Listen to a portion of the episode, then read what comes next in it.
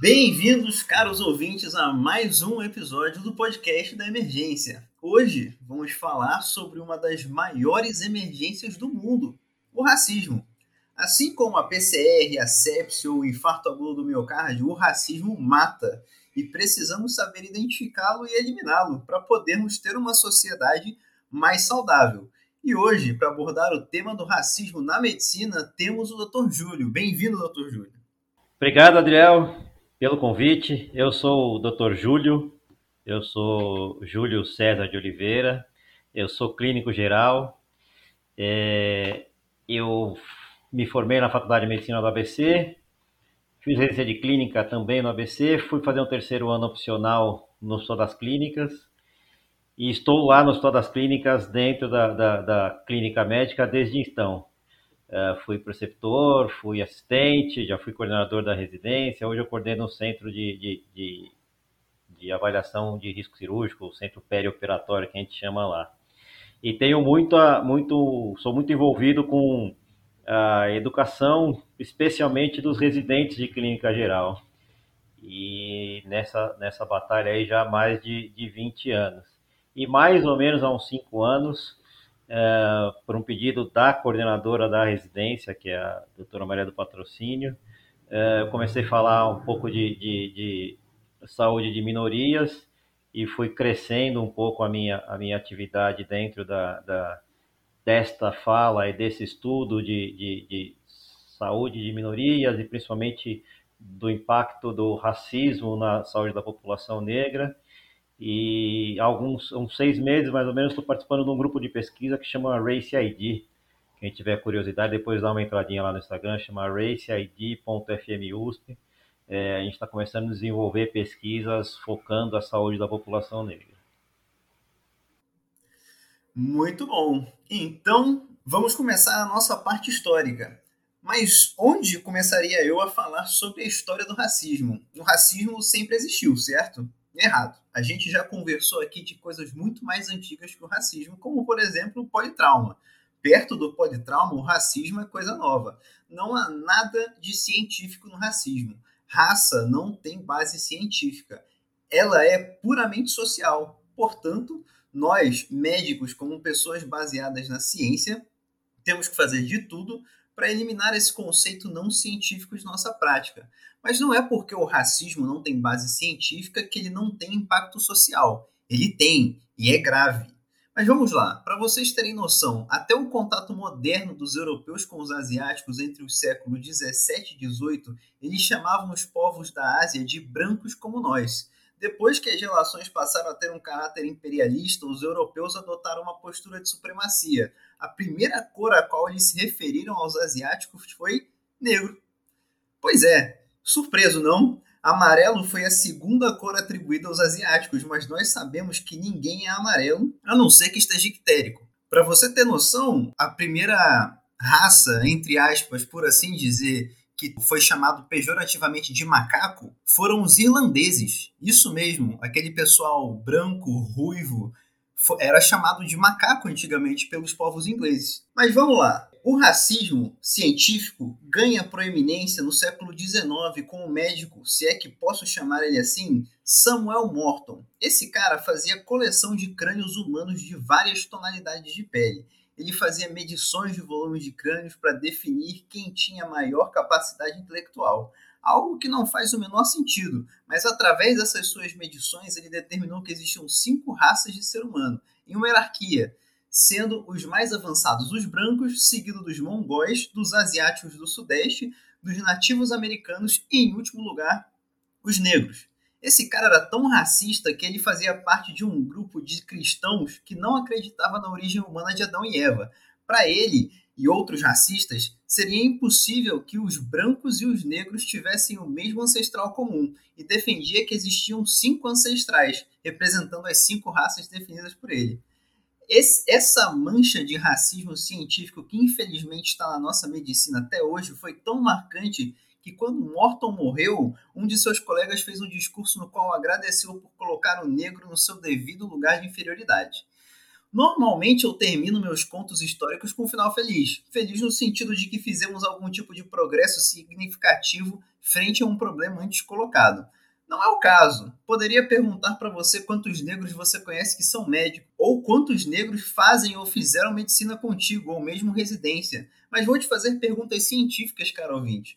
Por que na fórmula de MDRD e CKD-EPI para cálculo de função renal, a cor é levada em consideração, se raça não tem base científica. Quando você pesquisa fatores de risco para o câncer de próstata, você se depara com negros e brancos de norte europeu. Mas por que todo negro, independentemente de ser brasileiro, subsaariano, caribenho, americano, é tido como uma coisa só, mas quando se fala de branco, se faz a distinção entre a localidade? Esse é o racismo que faz parte da medicina que eu, você e todos nós aprendemos. E hoje vamos discutir esse assunto, que é uma emergência, mas que não está só no pronto-socorro. Está no ambulatório, na enfermaria, na UTI e na sala de aula. Bem, vamos lá. Doutor Júlio, durante nossa formação como médicos, temos constantemente algumas referências de médicos brasileiros, por exemplo, Vital Brasil, Adolfo Lutz, Oswaldo Cruz e outros. Mas todos são brancos e, muito, e muitos, como Vital Brasil, eugenistas Apesar disso, temos médicos como Juliano Moreira, negro extremamente influente no seu tempo, que foi, por exemplo, quem trouxe para o Brasil a técnica de punção lombar e análise de líquido cefalorraquidiano para diagnósticos neurológicos e passamos a graduação inteira sem sequer ouvir seu nome. Daí minha pergunta: a ausência de referências negras na medicina afeta a formação do médico negro? É, excelente pergunta, Adriel. Uh, eu acho que essa ausência de referência que a gente que, a gente, que você está colocando aí no, no, na área da medicina, ela é uma ausência de referências que foi feita em posições de destaque como um todo, não só na medicina. Então, é, na medicina, eu acho que o Jean Moreira, Moreira talvez seja o, o, o grande expoente disso. Uh, ele teve um, um papel essencial na, na, no estudo da psiquiatria e da neurologia, principalmente para diagnósticos e para novos tratamentos. A gente faz isso, por exemplo, nas artes, uh, a gente faz isso na engenharia. Então, eu, eu tento embranquecer, por exemplo, Machado de Assis, que era um, que era, que era um, um pardo. Eu tento embranquecer, por exemplo, um engenheiro que, que foi é, é, extremamente importante, como André Rebouças. Uh, eu tento tirar a importância uh, de pessoas uh, negras ao longo do, de, todo, de todo o período. e isto faz com que, na minha formação, apesar de isso não estar tão consciente, eu nunca enxergue o médico negro, o, o, o negro, como parte do destaque. Então, eu olhar o médico negro e achar que ele é inteligente o suficiente para estar um papel de destaque, para ser um professor, para ser médico, inclusive, isto afeta a minha formação do ponto de vista que eu olho para essa pessoa, mesmo que ela tenha se formado, mesmo que ela esteja no lugar de destaque, como menor, como alguém que possivelmente não teria a capacidade de estar no lugar que ela está. Isto serve também, quando a gente fala de formação, a gente está falando aí no papel de destaque, de referências, mas em como eu encontro, como eu olho para a minha referência de quem é, quem é que eu estou cuidando. Então, quem eu estou cuidando, e aí na nossa formação, a gente atende no SUS, e a maior parte da, dos pacientes do SUS são negros, uh, quem eu estou cuidando também é negro. Então, esta ausência de referência, é o quanto aquele, aquela pessoa que eu estou cuidando é igual a mim, ou quanto eu enxergo aquela pessoa inferior. E quando eu enxergo ela inferior, o quanto eu deixo de efetivar o, o melhor cuidado que eu tenho para oferecer para ela.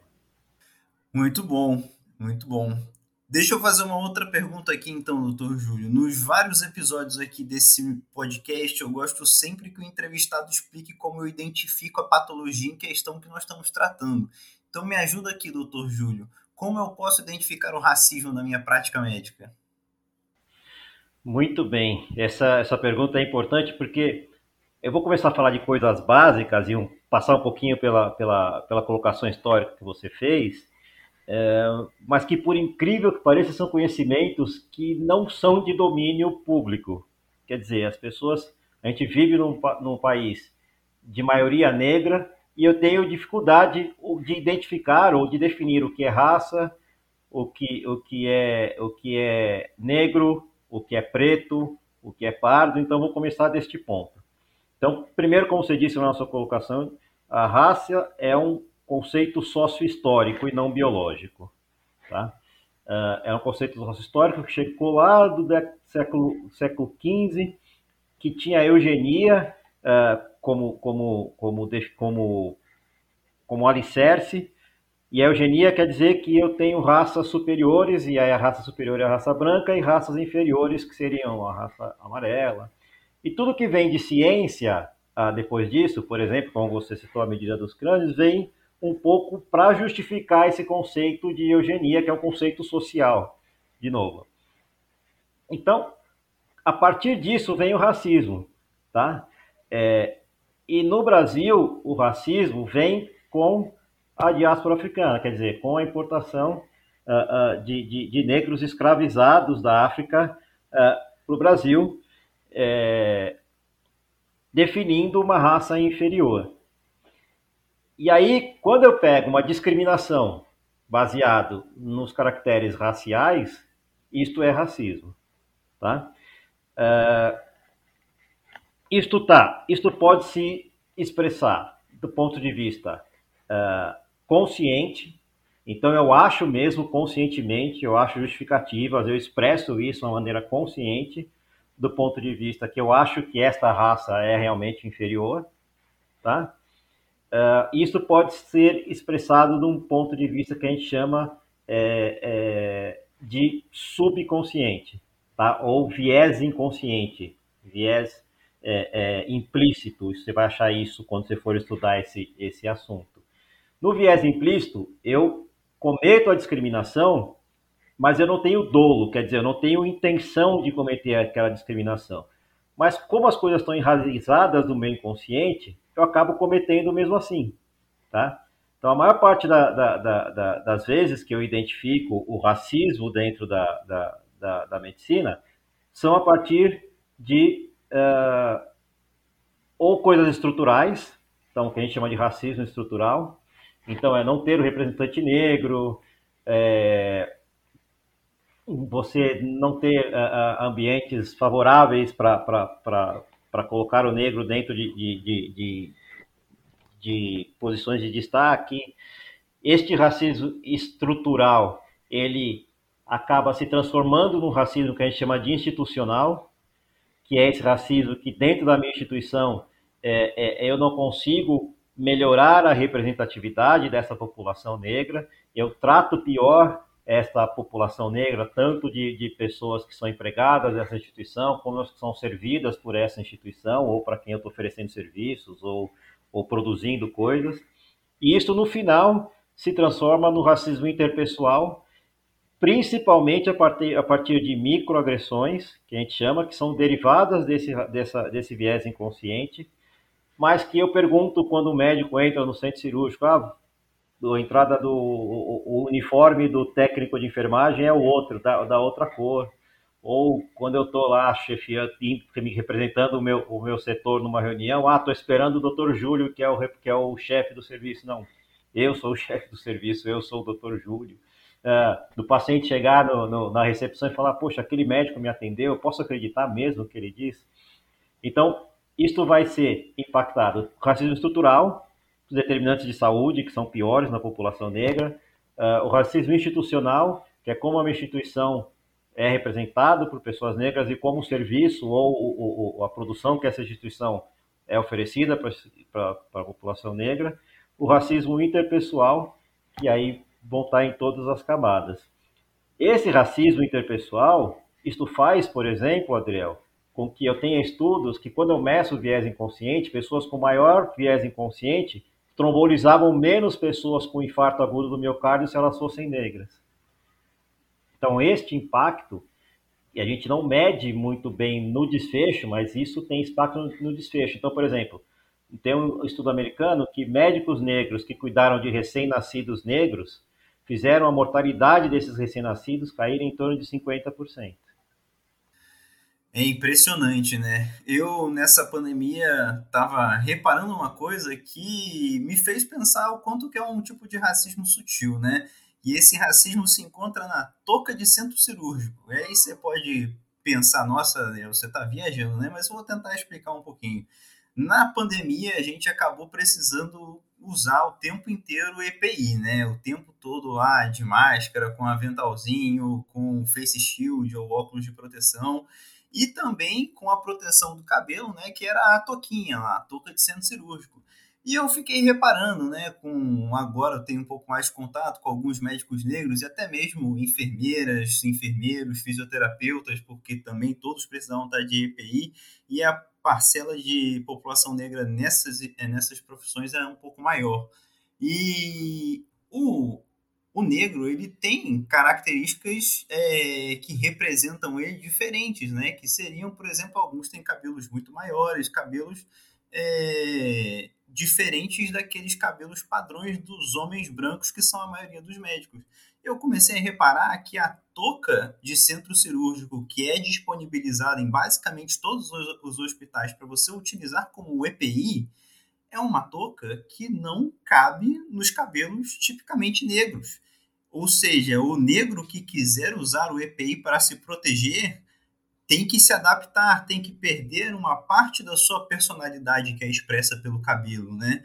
Eu percebi isso porque eu conheço alguns que têm cabelos muito bonitos, muito grandes, que não cabiam de forma nenhuma na touca. Então tinham que fazer várias adaptações, usar várias toucas diferentes. E aí você se pergunta: ah, mas essa aí é a touca padrão da instituição tudo bem, é a touca padrão, mas é um padrão baseado no quê? Um padrão baseado em quem? É um padrão baseado para quem? Pelo visto, não é um padrão baseado para os diferentes tipos de cabelo da pessoa negra, né? E esse é um tipo de racismo que se é, é, é sutil, tá ali na sua frente o tempo todo e você não percebe ele, porque ele não é questionado, ele não é apresentado, né? E esse racismo ele é tão sutil, uh, uh, Adriel, que ele faz e, e, este e este este este tipo de racismo institucional e, e ele traz para o interpessoal essas microagressões que é a pessoa falar para você poxa mas você não pode ter ser médico e ter esse cabelo é agressivo. É, por mais que não que, que a pessoa não esteja uh, querendo um mal específico para você tenha o dolo de te prejudicar mas é, invalida a, a, o que aquele seu cabelo representa para a sua identidade racial. É, então, essas invalidações, essas, essas microagressões, essas, é, é, é esses, esses entreveros que eu sempre falo, que são essa, essas relações raciais no dia a dia, em grande parte dos momentos, por mais que não exista dolo da pessoa que tem essa relação, uh, ou da própria instituição que, que, por exemplo, não, não disponibiliza roupas diferentes, isto vai minando, vai agredindo a, a, a pessoa negra.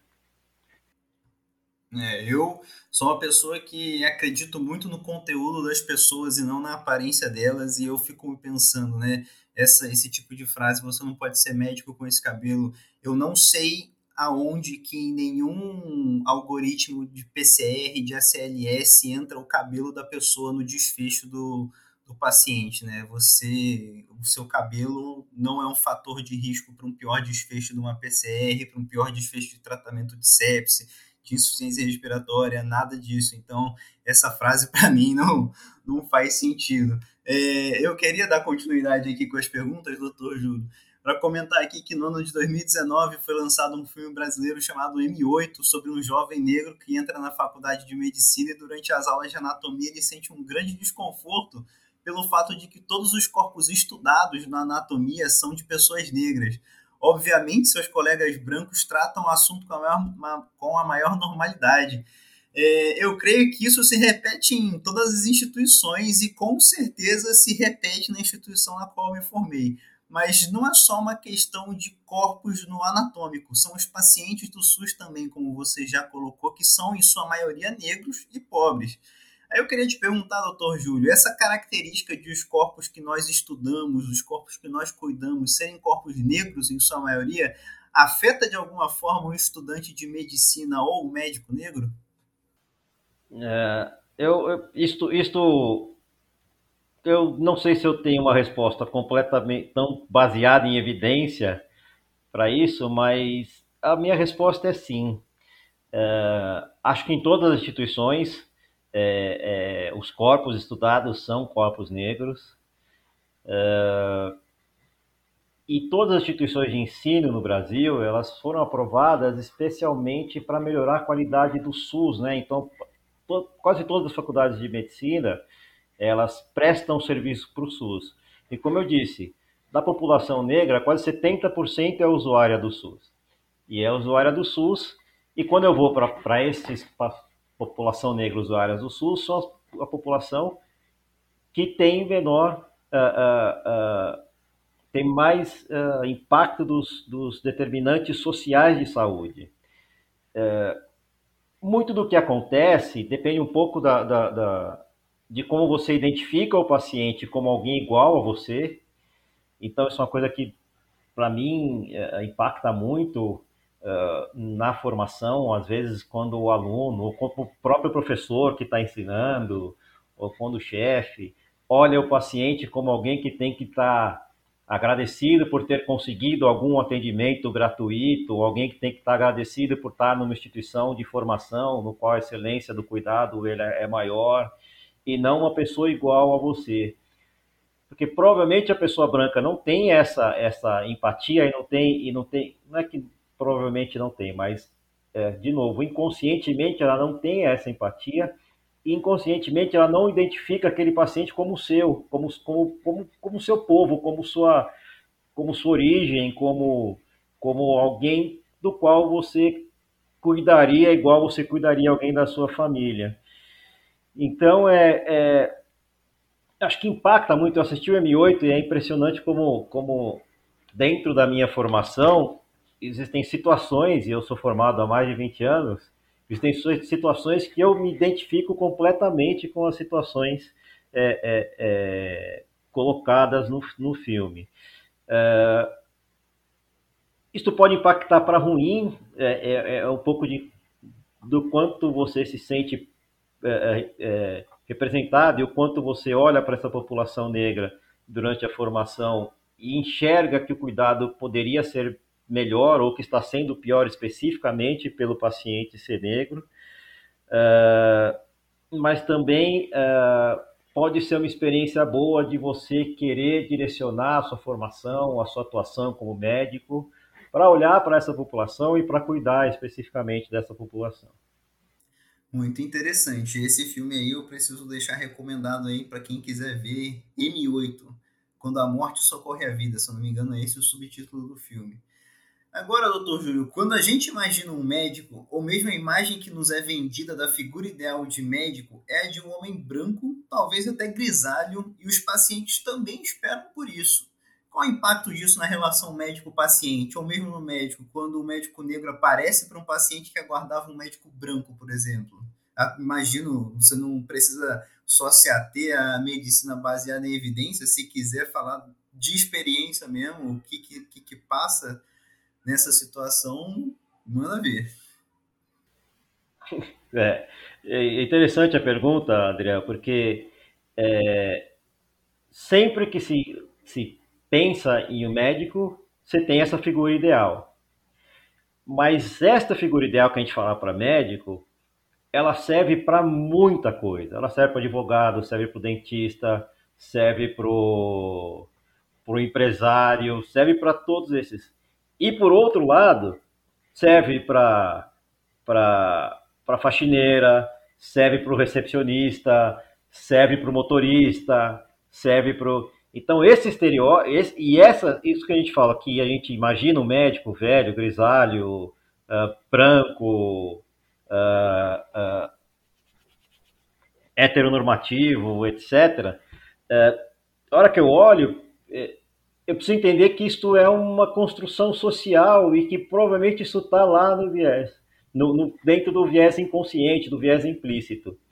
Então, por exemplo, eu já tive situações dessa fora do hospital. Então, por exemplo, eu estava vindo de um evento de terno, cheguei com um carro num restaurante legal, porque a gente fez um pós-evento no restaurante. E aí eu cheguei e fui entregar o carro para o manobrista. E o manobrista perguntou para mim se eu era o motorista. É, é engraçado, mas assim, ele não teve intenção de me agredir quando ele fez aquela pergunta. Mas infelizmente isso é agressivo. Isso já aconteceu, por exemplo, de eu entrar no enfermaria do hospital e o paciente chegar para mim e falar: Olha, precisa me limpar porque eu tô sujo. Eu já chamei três vezes, então, olha, desculpa, mas eu não sou o responsável pra, por, por fazer esse atendimento para você. Eu vou chamar a pessoa responsável e vou fazer. Então, por mais que isso não seja dolo e que não seja agressivo, isto provavelmente te traz algum tipo de, de desconforto para quem sofre uh, esse tipo de, de, de, discriminação. Eu, como eu disse, eu já tenho um tempo e tive as minhas estratégias de coping, quer dizer, minhas estratégias de lidar com isso de uma maneira que me deixasse mais tranquilo. Como isto é, é, é, é inconsciente e isto é, é um estereótipo, é socialmente definido, o que eu tento fazer é trazer isso para o individual. Então, muitas vezes eu me apresento, digo quem eu sou, digo o que eu faço, uh, se eu sou responsável por alunos, por exemplo, que eu estou dando aula, etc. É, e muito de como é essa reação, a primeira reação negativa, impactante, agressiva, de se sentir agredido, isso não tem muito jeito, isso acontece realmente, mas muito depende da segunda, a, a, a, do que se faz depois que você traz isso para o consciente da, da, da pessoa. Se a pessoa continua querendo não ser atendida por mim, ou achando que eu sou menos competente por causa da minha cor, ou achando que eu não devo representar a chefia por causa, porque, por causa disso. Uh, uh, então, isto, isto traz um desconforto maior. O que, que é importante nesse, nessa relação uh, quando a pessoa se surpreende? É o que vai acontecer depois. Então, por exemplo, eu tenho um, um consultório particular e eu não, não, faço propaganda, etc. Eu atendo, a maior parte dos pacientes que eu atendo são encaminhados por outros médicos.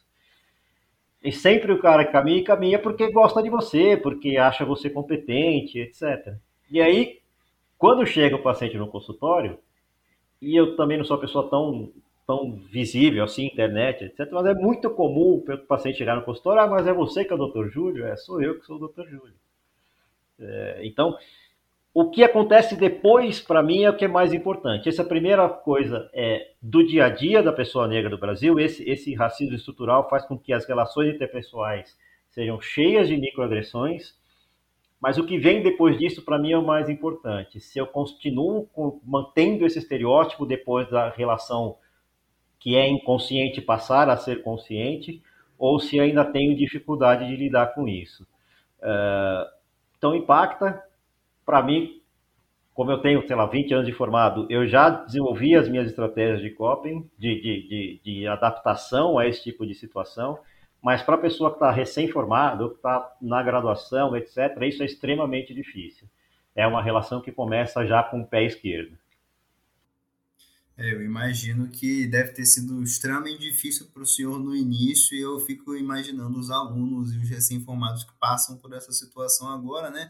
Até porque o recém-formado e o residente já tem muitas dúvidas sobre si inicialmente, né? Porque é é assustador, né? Começar a carreira e aí somado a isso a insegurança que vem por conta da questão racial junto nesse contexto, eu imagino que deve ser difícil lidar.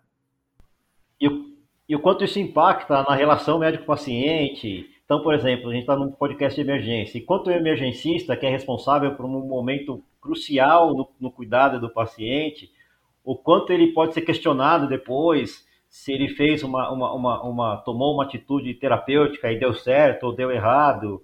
E a gente vive uma, uma, uma profissão que é uma profissão mais de meios do que de fins, né? Então, é, é, é muito mais. É, é, é, muitas vezes a gente faz a coisa certa e o paciente uh, não evolui bem, e às vezes a gente faz a coisa errada e o paciente evolui bem. Então, é uma, uma profissão mais de meios. Então, mesmo se fazendo tudo certinho, o quanto se o paciente não evolui bem, o quanto este impacto uh, desta primeira relação ruim baseado na raça, o quanto isso traz impactos depois na relação médico-paciente, na confiança à instituição, etc. Aí vai.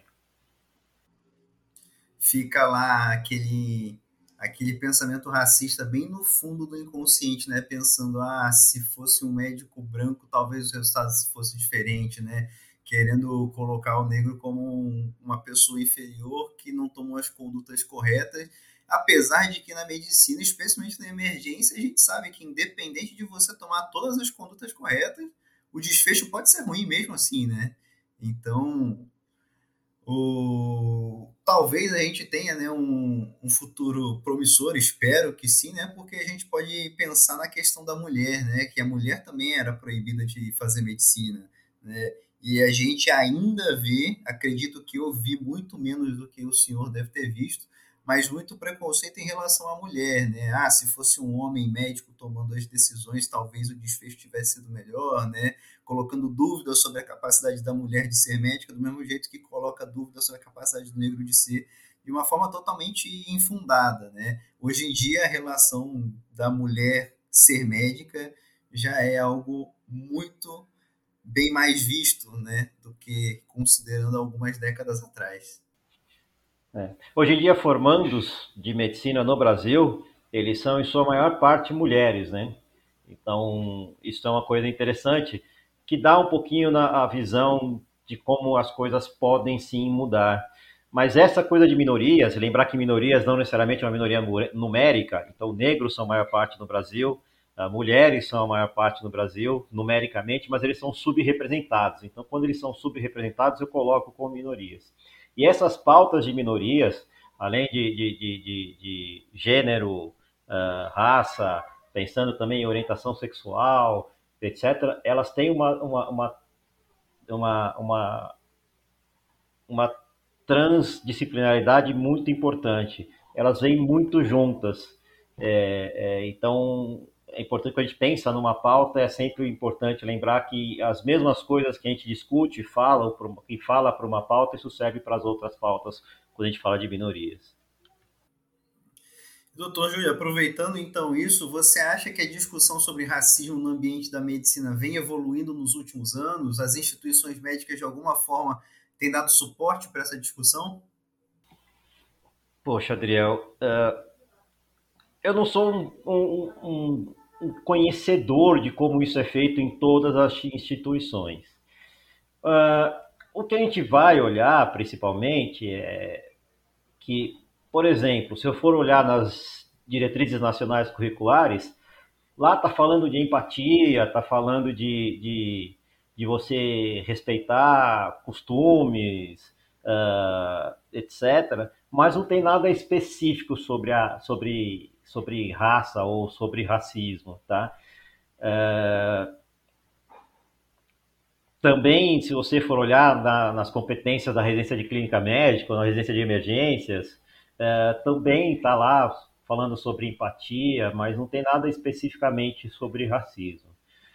É, quando a gente fala das instituições, a gente fala de, de, de, das instituições de ensino, mas eu posso pensar, por exemplo, em instituições do próprio SUS. Então, o SUS tem uma política nacional de, de, de saúde integral da população negra. Uh, desde 2000, essa política foi escrita em 2007, foi homologada em 2009, a gente tem a terceira edição dela em 2017, mas isso ninguém fala. Não sei, por exemplo, se na formação de vocês que estão ouvindo aí, vocês já ouviram falar dessa política, se vocês já participaram de algum uh, uh, serviço médico que tenha de forma clara que, que segue a política de, de, de nacional de saúde integral da população negra.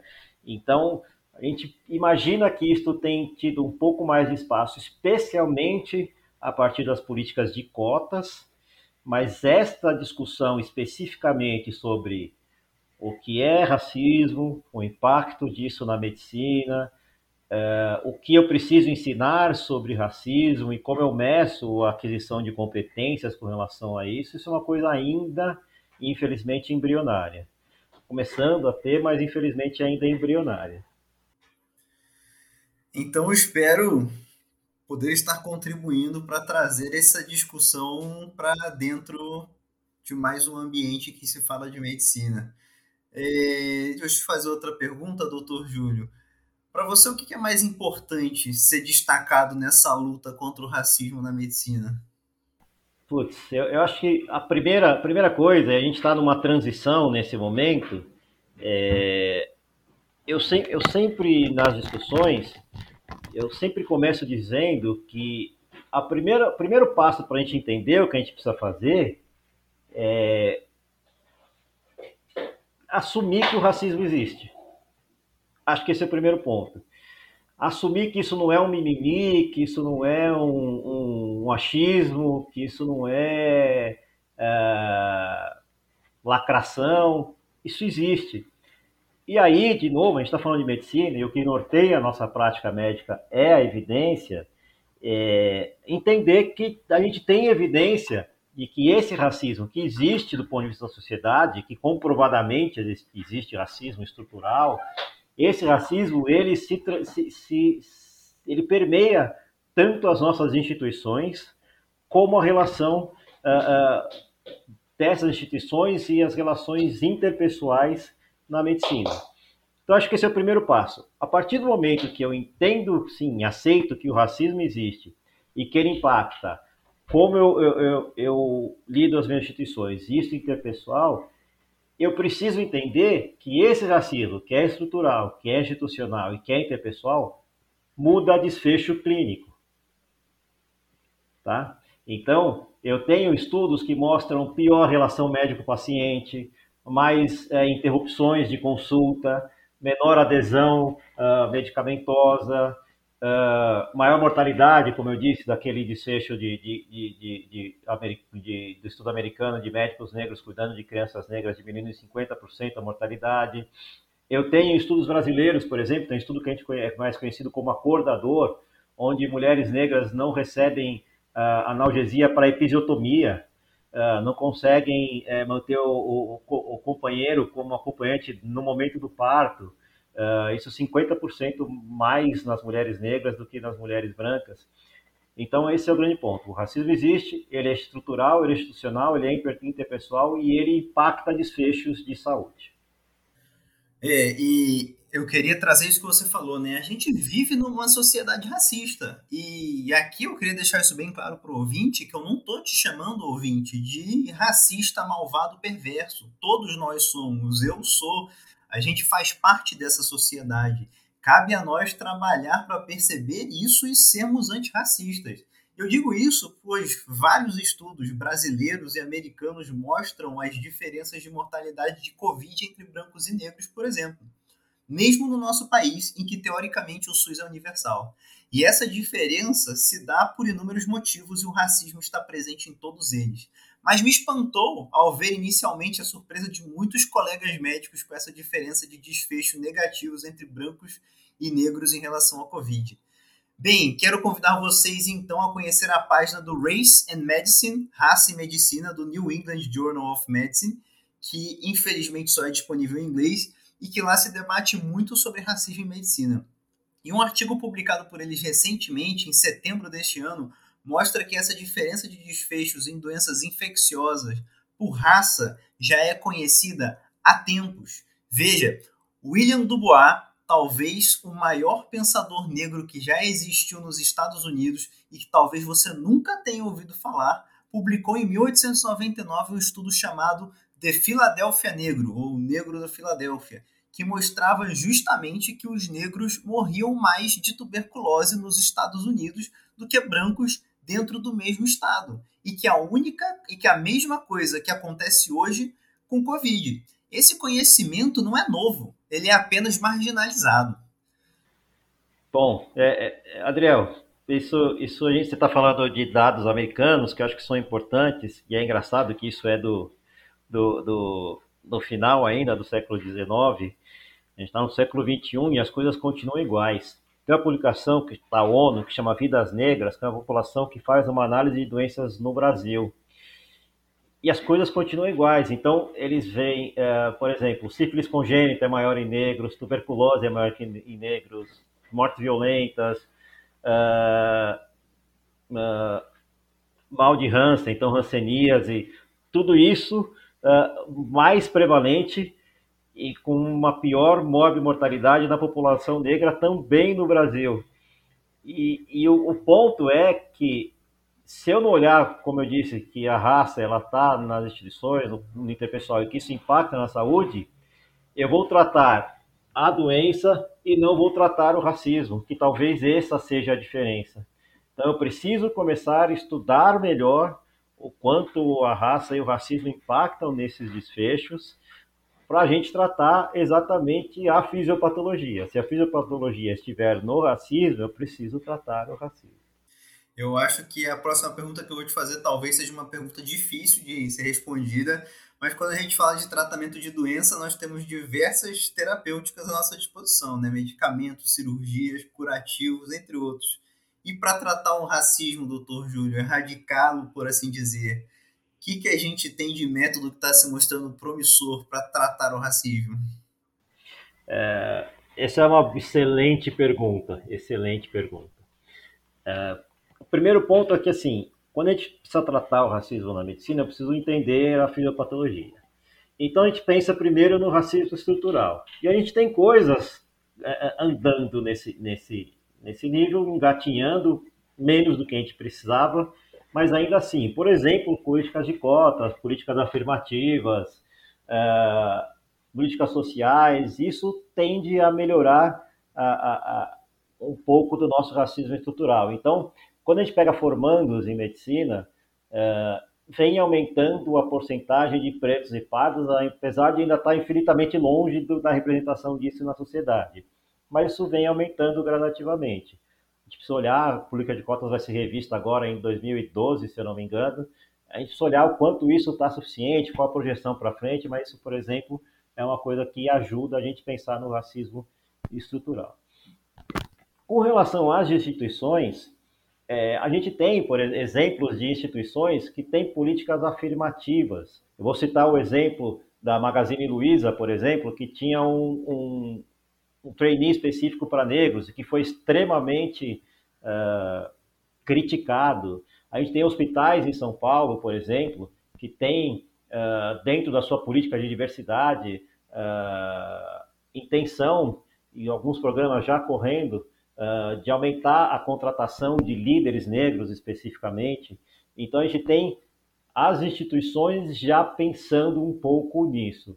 No SUS, a gente tem a política nacional de, de, de, de, de saúde integral, mas depende um pouco das instituições, é um pouco estrutural, porque o governo tirou um pouco do financiamento disso, mas depende um pouco das instituições de conhecer e de, e de implementar isso.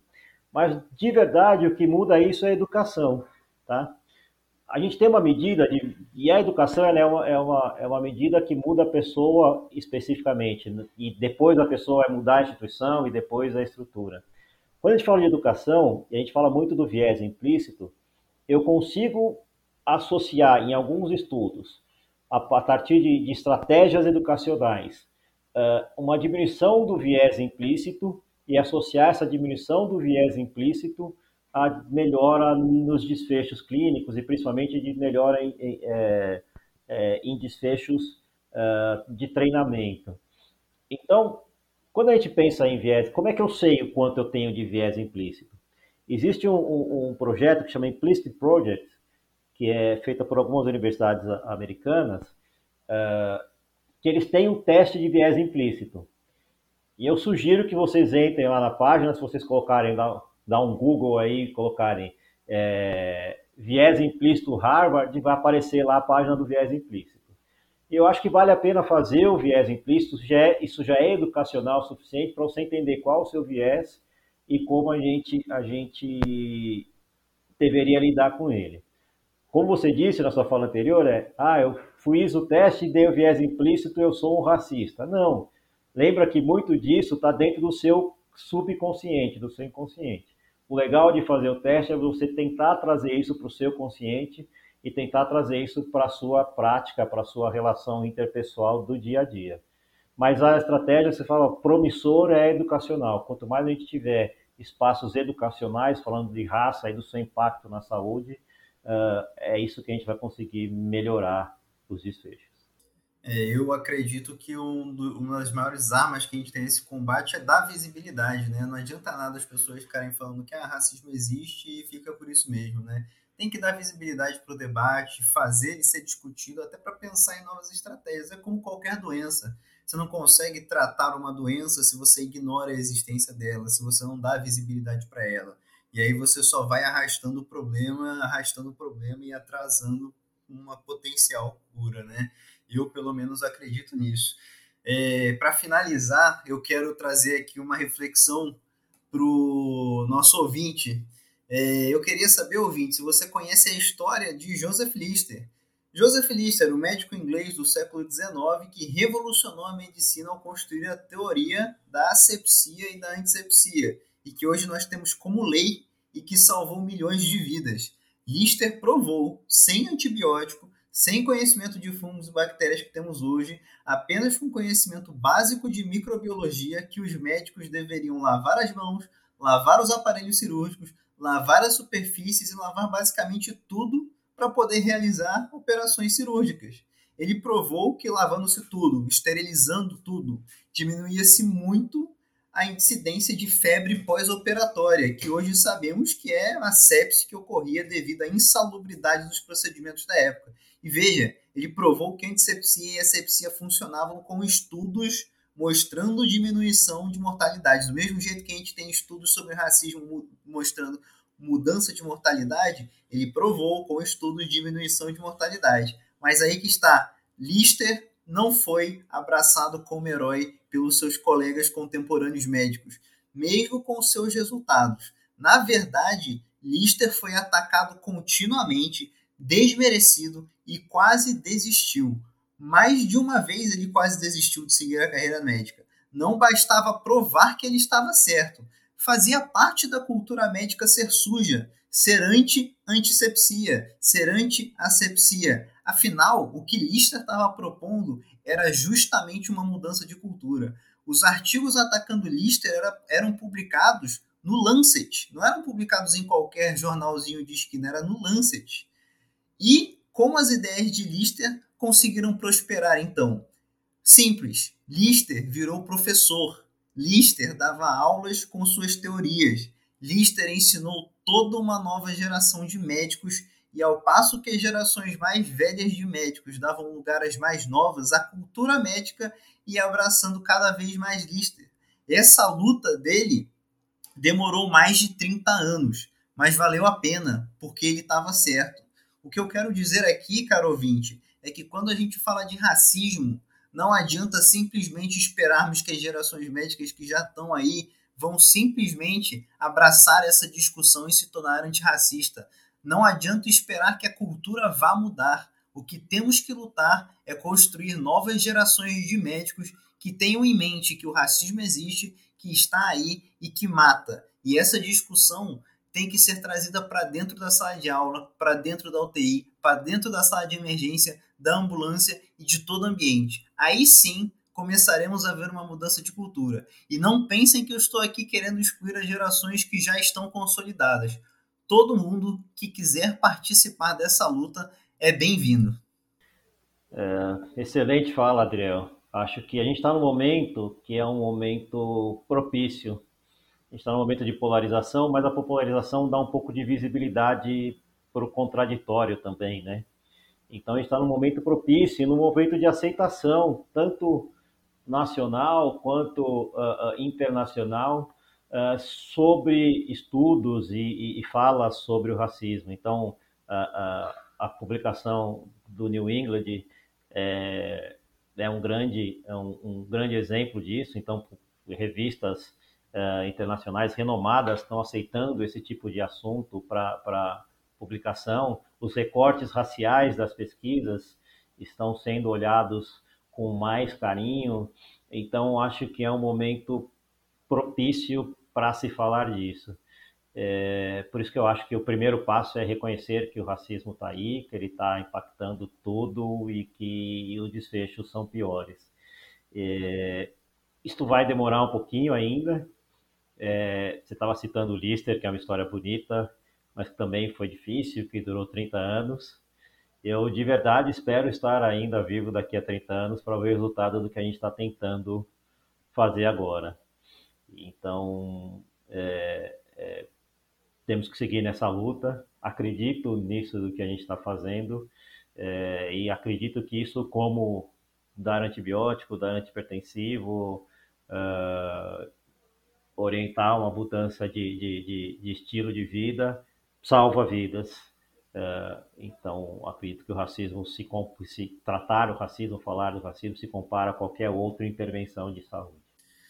Tá certo, doutor Júlio. Eu agradeço de coração sua participação. Eu espero que a gente possa construir uma medicina que seja antirracista. Espero também estar vivo para ver essa medicina florescer.